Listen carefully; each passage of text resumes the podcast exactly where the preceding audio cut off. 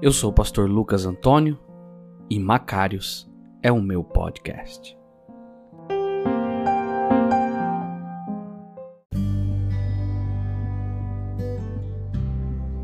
Olá, seja bem-vindo ao podcast Macários.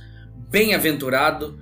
Nós estamos indo para o nosso quarto episódio, o batismo de Jesus, Mateus 3, 13 ao 17. Nós vimos até agora é, nessa análise que nós estamos fazendo sobre o Evangelho de Mateus, nós vimos Jesus, filho de Abraão, filho de Davi, verso 1. Nós vimos também a genealogia, aquele monte, aquele monte de nomes, né, falando sobre a vida de Jesus. E depois nós começamos a ver sobre a vida de João Batista, um homem vestido com uma roupa de pele de camelo com um cinto de couro na beirada do Rio Jordão batizando as pessoas. Então agora nós vamos entrar na história e vamos entender é, é, o que a cena nos apresenta, porque agora Jesus ele aparece a primeira vez publicamente e ele pede para ser batizado. Então nós vamos agora entender tudo isso mediante o estudo da semana passada que foi então sobre João Batista. Agora, todas as vezes que nós estudamos a Bíblia de forma leviana, nós corremos o risco de não perceber o que o autor então gostaria de passar de forma real e literal para cada um de nós. Nós temos o costume, você deve ter o costume, como eu também várias vezes incorri nesse, nesse erro, de pegar o texto, separar ali uma palavra e massacrar ela no estudo, é, sem levar em consideração muitas vezes o contexto e a ideia que o escritor tinha em mente para passar para cada um de nós. Outra coisa que acontece muito e que nós encontramos é, é o fato de que sempre nós vamos para o texto bíblico cheio de questionamentos e que envolvem aqui a nosso estado de espírito, cultura e na verdade a Bíblia ela não está interessada em nossas questões. A, nosso maior problema é que a maioria das vezes nós vamos até o texto bíblico com perguntas que o texto não tem interesse em responder. E, e com o passar do tempo, a gente é, nós nos tornamos melhores questionadores e conseguimos, e conseguimos então nos moldar aos relatos da Bíblia. E isso é, é muito legal, muito interessante no texto, porque a gente entende de uma forma, muitas vezes, é, levando em considerações que a gente pensa, mas não é isso. A gente tem que levar em consideração que realmente o autor gostaria de passar para nós, e com o tempo a gente vai ficando cada vez melhores. Vamos ler então, quero pegar aqui minha Bíblia, em Mateus capítulo 3, nós vamos ler o verso 13, diz assim: Por este tempo dirigiu-se Jesus da Galiléia para o Jordão, a fim de que João o batizasse. Então a gente vai encontrar Jesus que vinha da Galileia para o Jordão. E Jesus vem para ser batizado por João. E João diz que ele que precisa ser batizado por Jesus. E aqui já existe a minha primeira questão. Por que Jesus está sendo batizado? Eu não sei se você já fez essa pergunta alguma vez, mas eu fico me questionando por que que Jesus está sendo batizado. E aqui, nesse momento, é a primeira aparição é, de batismo na Bíblia. E como não havia acontecido antes, parece um pouco estranho. Mas a gente precisa lembrar que o ministério de João é antes é, é, de reconciliação dos pais com os filhos e dos filhos com os pais, como nós lemos lá em Malaquias. Agora, o novo Elias, que é esse João Batista, ele está levando as pessoas à mesma experiência do passado. Nós vimos no podcast passado. Se você não entende, não está entendendo o que eu estou dizendo aqui, volte um pouquinho no podcast passado, ok? É... Então ele está fazendo um convite para que todos participem mais uma vez de uma vida da aliança com Deus, permitindo que as pessoas passem pelas águas. Agora, por quê? Que ele está fazendo isso.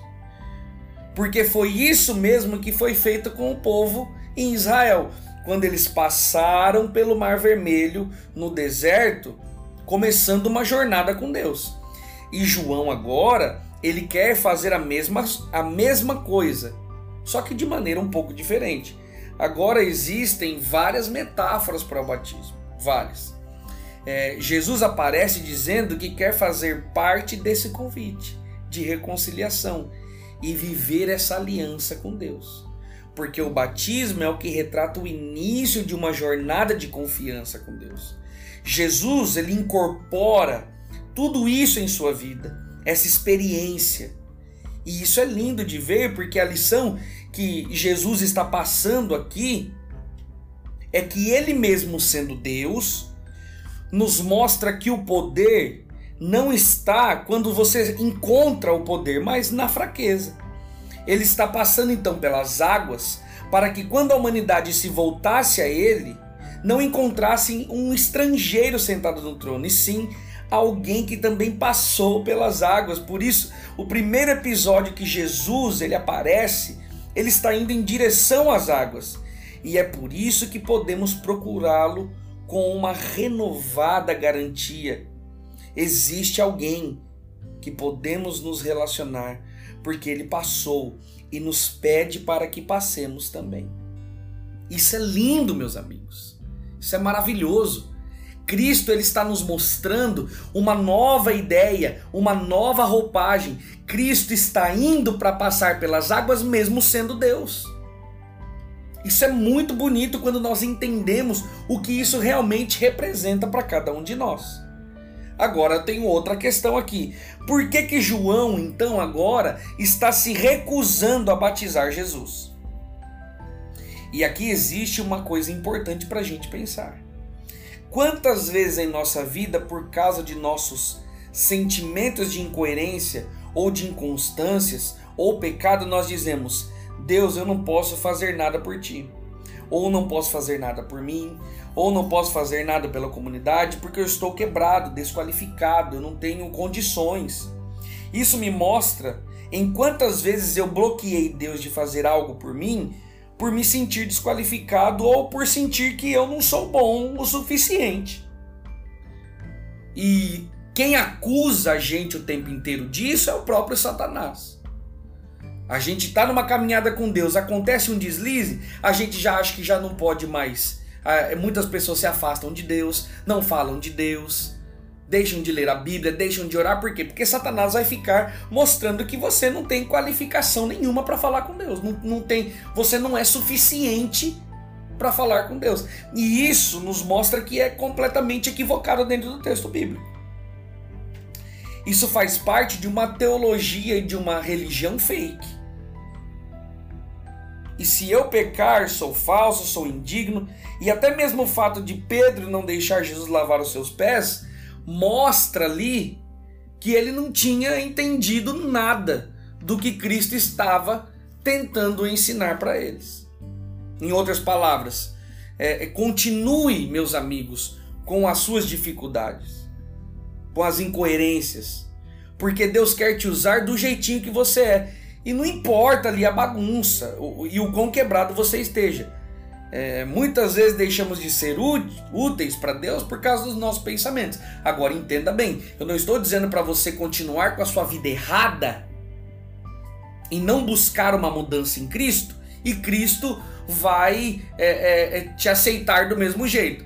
Deus te aceita na circunstância em que você está, mas Ele te convida a uma mudança, uma transformação.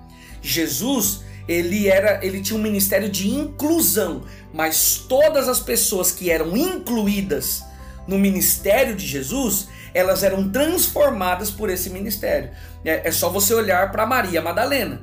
Ela é incluída no reino, no ministério de Jesus? Ela é. Mas Cristo disse o quê? Vai e não peques mais.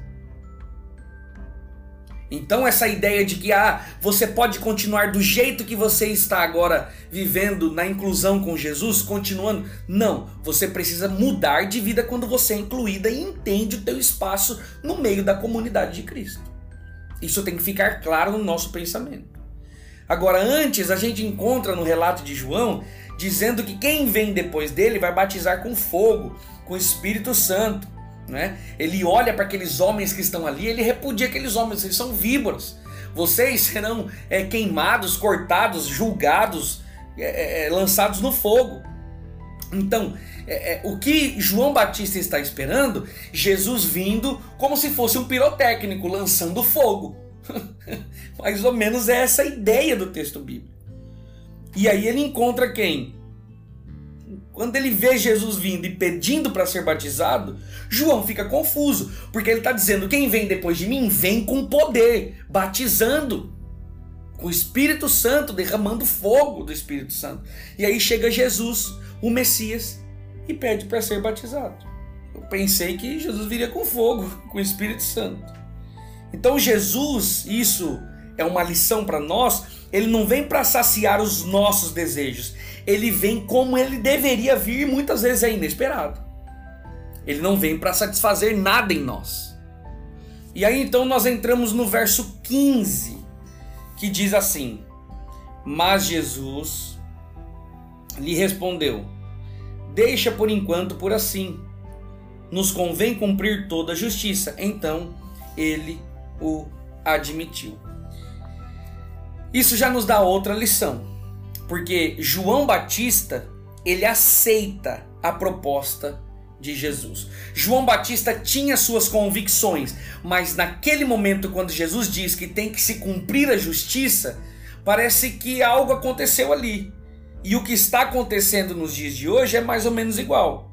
Se você olhar a política, as pessoas estão é, com suas ideias tão é, é, é enraizadas no coração, na mente, é, e, e, compreensão do mundo, da forma de viver, da forma de ver o mundo, que não abrem mão, lutam, brigam, perdem amizade.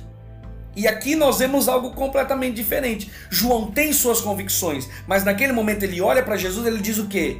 Eu aceito a tua proposta. Isso mostra que ele vai se despindo das suas ideias, das suas convicções para cumprir toda a justiça. E essa palavra ela funcionou como se fosse um passe de mágica. Não, é, é para a justiça, então eu vou fazer o que o senhor está pedindo. De repente, João, que não queria batizar Jesus, diz: beleza, ok, vou lhe batizar, porque justiça é fazer o que é certo. Em outras palavras, eu vou deixar para lá o que para mim é certo e vou fazer o que o Senhor diz que é certo. Eu vou confiar. E isto é o início de uma vida de fé, que de fato é entender que a justiça ou fazer o que é certo não depende apenas de você, de sua mente, de suas ideias inteligentes.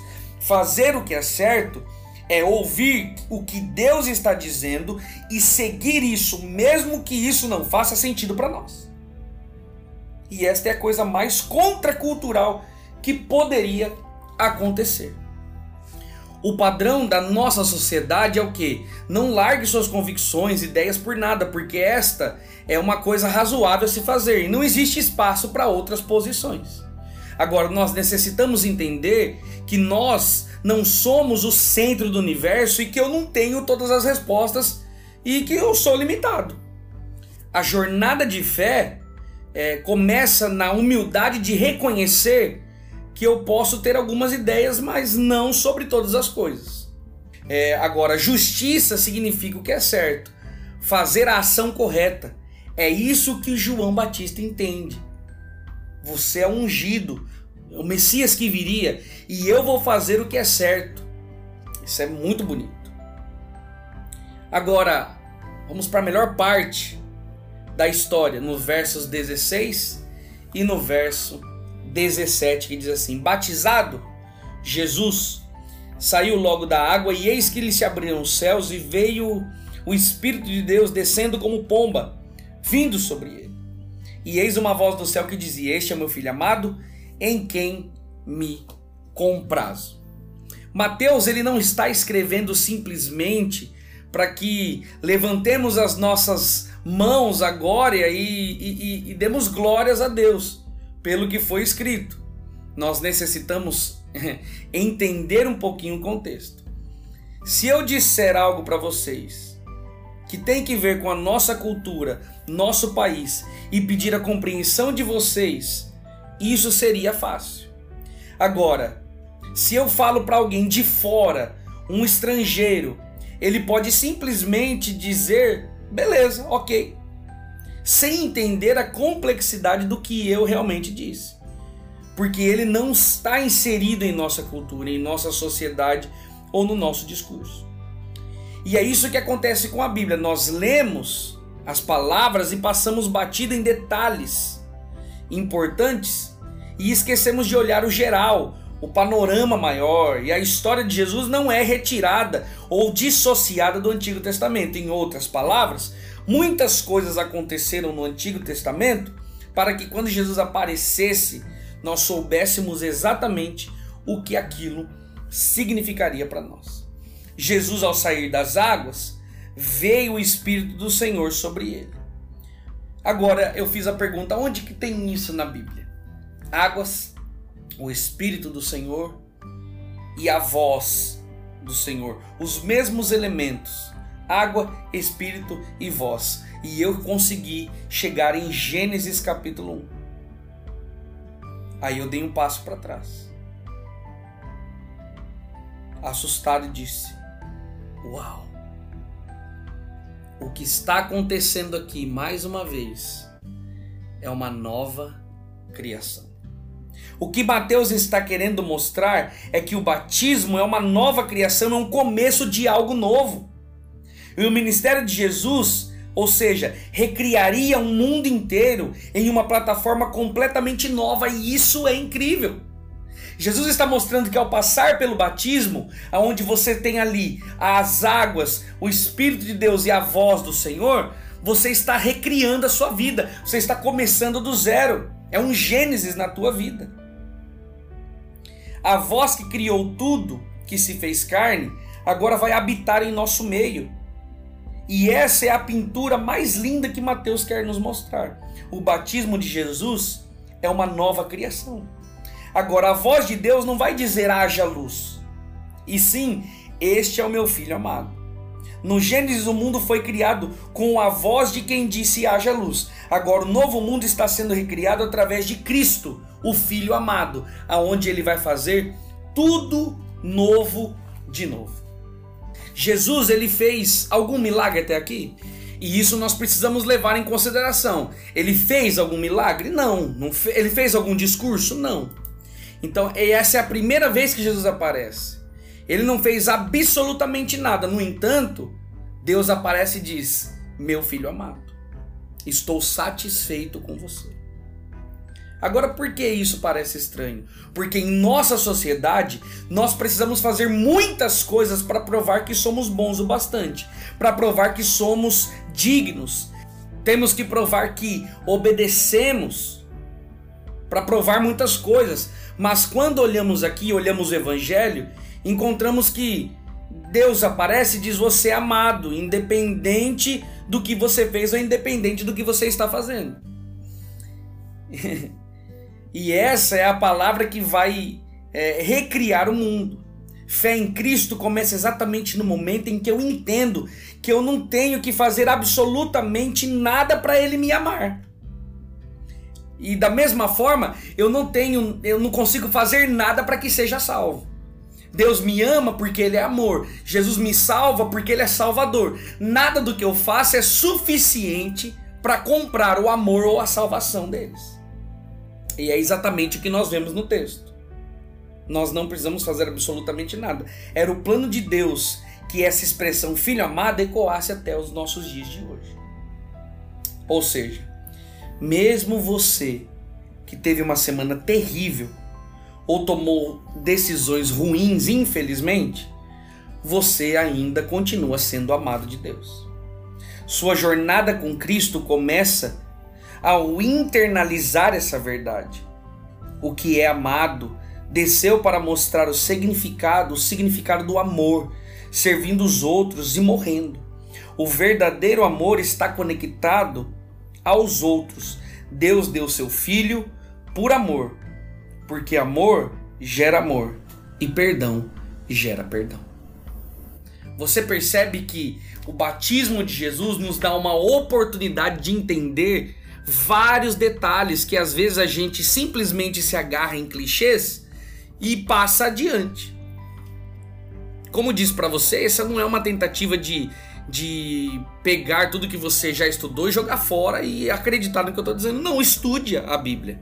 Estude, faça sua pesquisa, busque, faça comparações com o passado e você vai entender o que realmente aqueles escritores queriam passar para nós nos dias de hoje. Mas nunca se esqueça, você é filho amado. E através do batismo, Deus quer recriar você mais uma vez. Por isso que eu te pergunto, como eu fiz a pergunta no podcast passado, por que, que você ainda se recusa a se batizar? Tome a decisão, se entregue de uma vez. Deus te aguarda. Por quê? Porque Ele quer recriar a sua vida, quer te dar novas oportunidades, novas esperanças, renovar sua vida para que você seja usado para a renovação de outras vidas. Você também é filho amado. E nada do que você fizer pode deixar ou fazer Deus abandonar o amor que ele sente por você. Acredite nisso e não se esqueça de que Deus quer refazer, recriar a sua vida para que a sua experiência seja uma experiência diferente. É isso. Que Deus abençoe você e nós nos encontramos no próximo episódio do podcast Macários.